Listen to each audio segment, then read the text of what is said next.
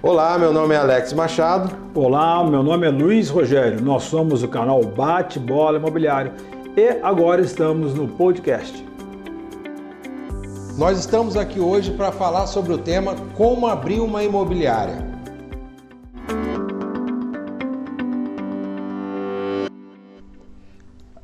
O objetivo nosso hoje é trazer, despertar entre as pessoas a vontade ou quem já tem essa vontade, o que deve ser feito para abrir uma imobiliária.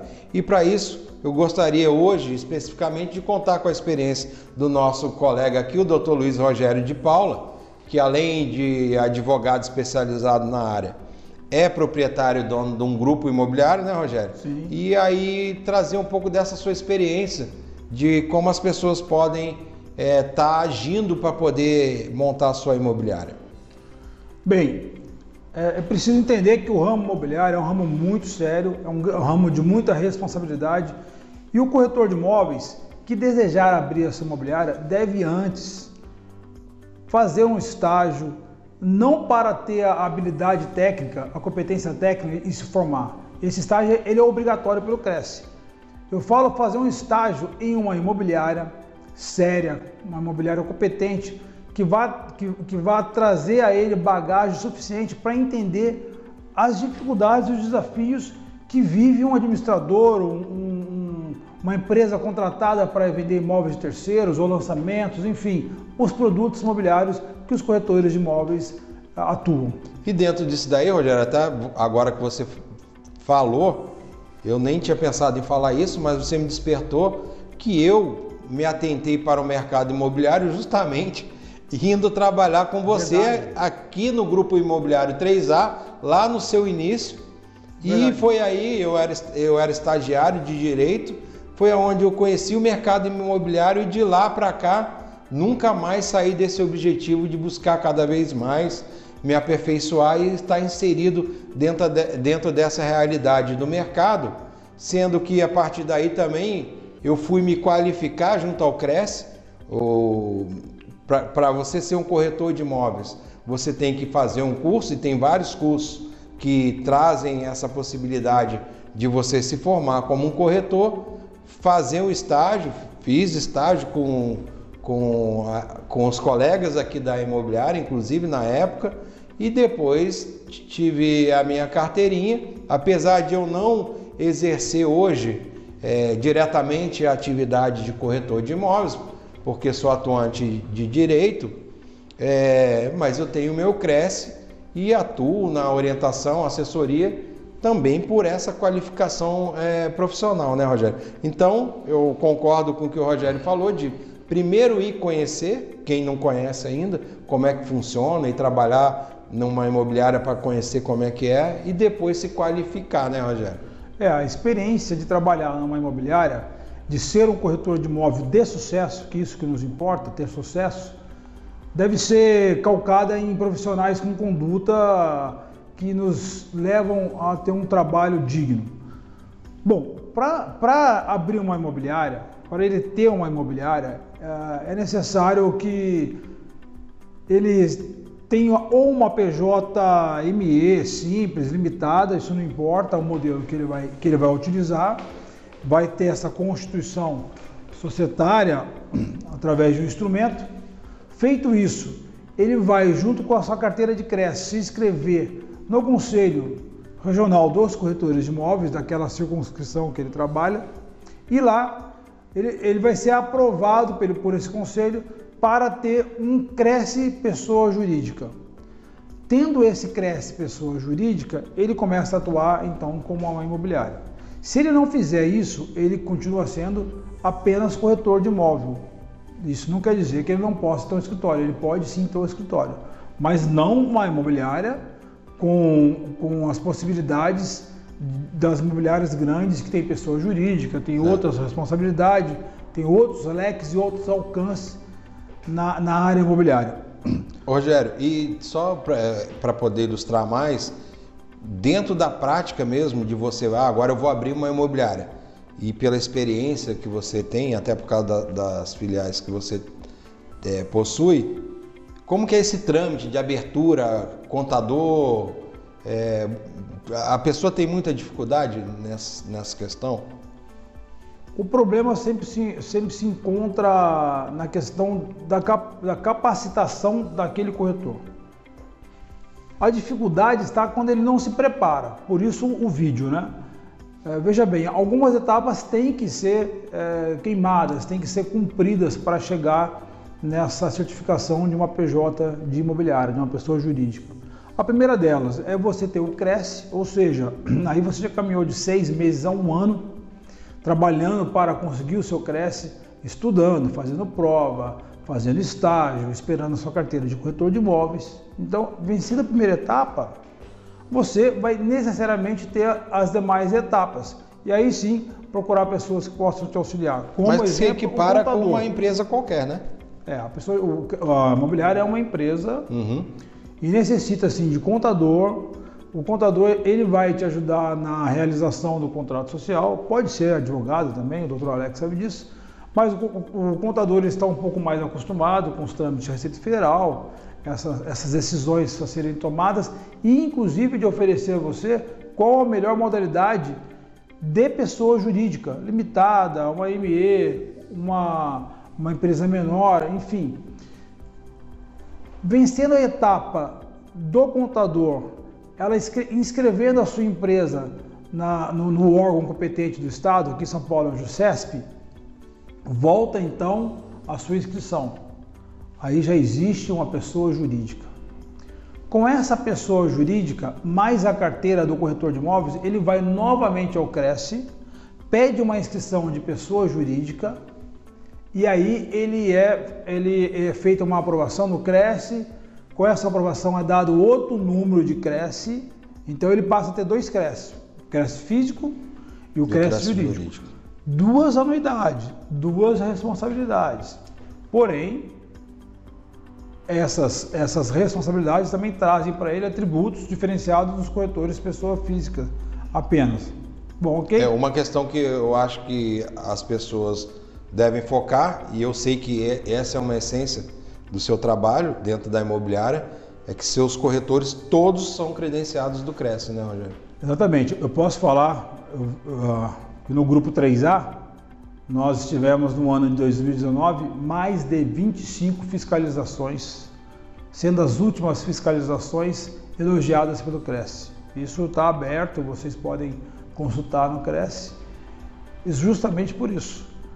O Cresce é um órgão fiscalizador e o, e o, presidente do Cresce ele faz questão de dizer que o Cresce não está aí para oferecer clube nem piscina para corretor de imóveis. Uhum. Eu sou advogado e eu sou corretor de imóveis. O Conselho Regional de Corretores de Imóveis é extremamente fiscalizador.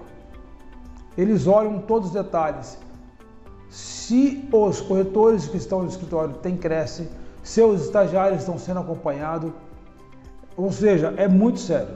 É muito sério. Manter uma, duas, três lojas abertas, três escritórios abertos, tem que estar muito bem preparado, os custos não são tão baixos, as obrigações não são tão fáceis, Porém, se trabalhar corretamente, o, o, o retorno vale muito a pena, Alex. Uma outra questão que é, eu acho que a preocupação de quem está querendo abrir uma imobiliária também é com o capital inicial que deve ser investido.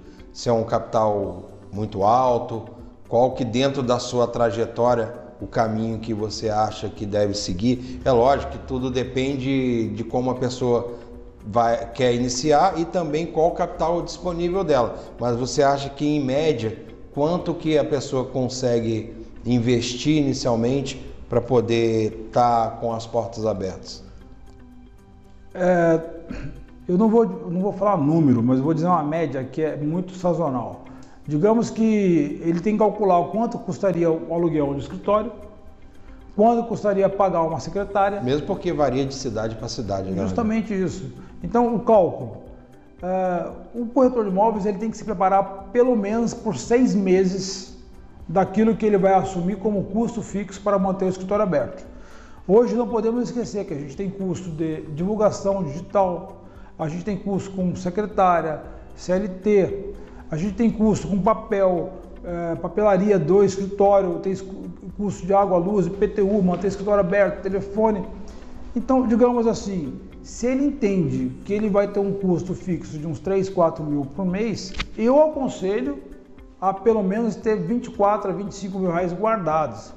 Fora o investimento inicial de é, mobiliário, né? Sim. Qualificação, etc. Sim, a manutenção do, do, do escritório. Aí, aí vem a pergunta, e o que é importante fazer? Importante fazer nesse momento, abrir o escritório, dois, duas coisas, dois requisitos. Suar bastante, ir para a rua, fazer network e estudar. O gastar a sola de sapato, gastar né? Gastar a sola de sapato. O corretor de imóveis que não estudar, não se atualizar, ele fica para trás.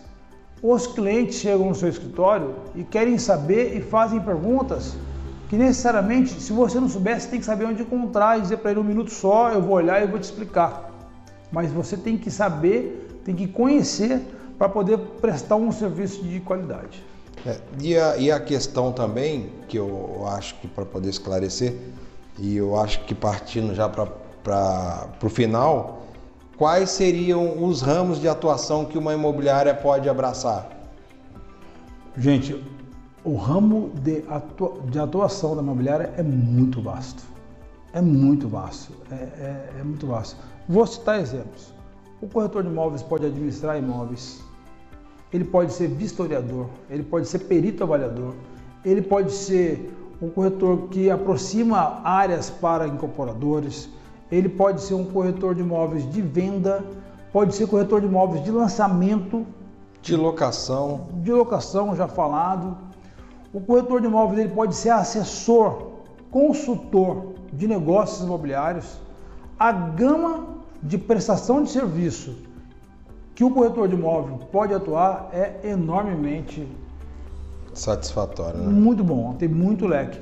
Volto a dizer, o que precisa ter credibilidade, transparência e ética nas negociações. Essa é a minha sugestão.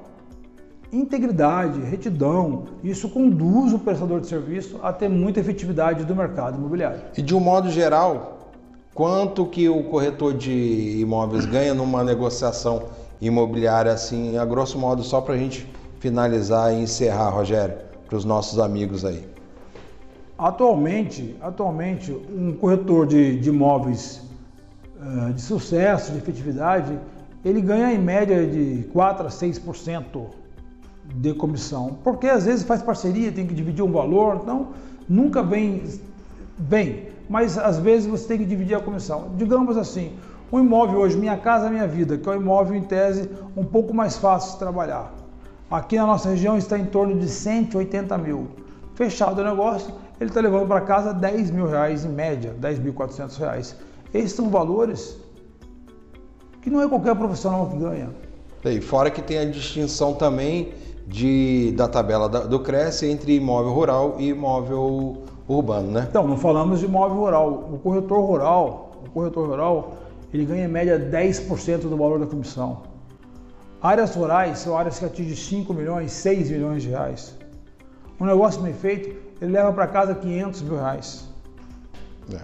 Eu acho, Rogério, que a ideia nossa é passar um panorama geral, mas eu penso da seguinte maneira.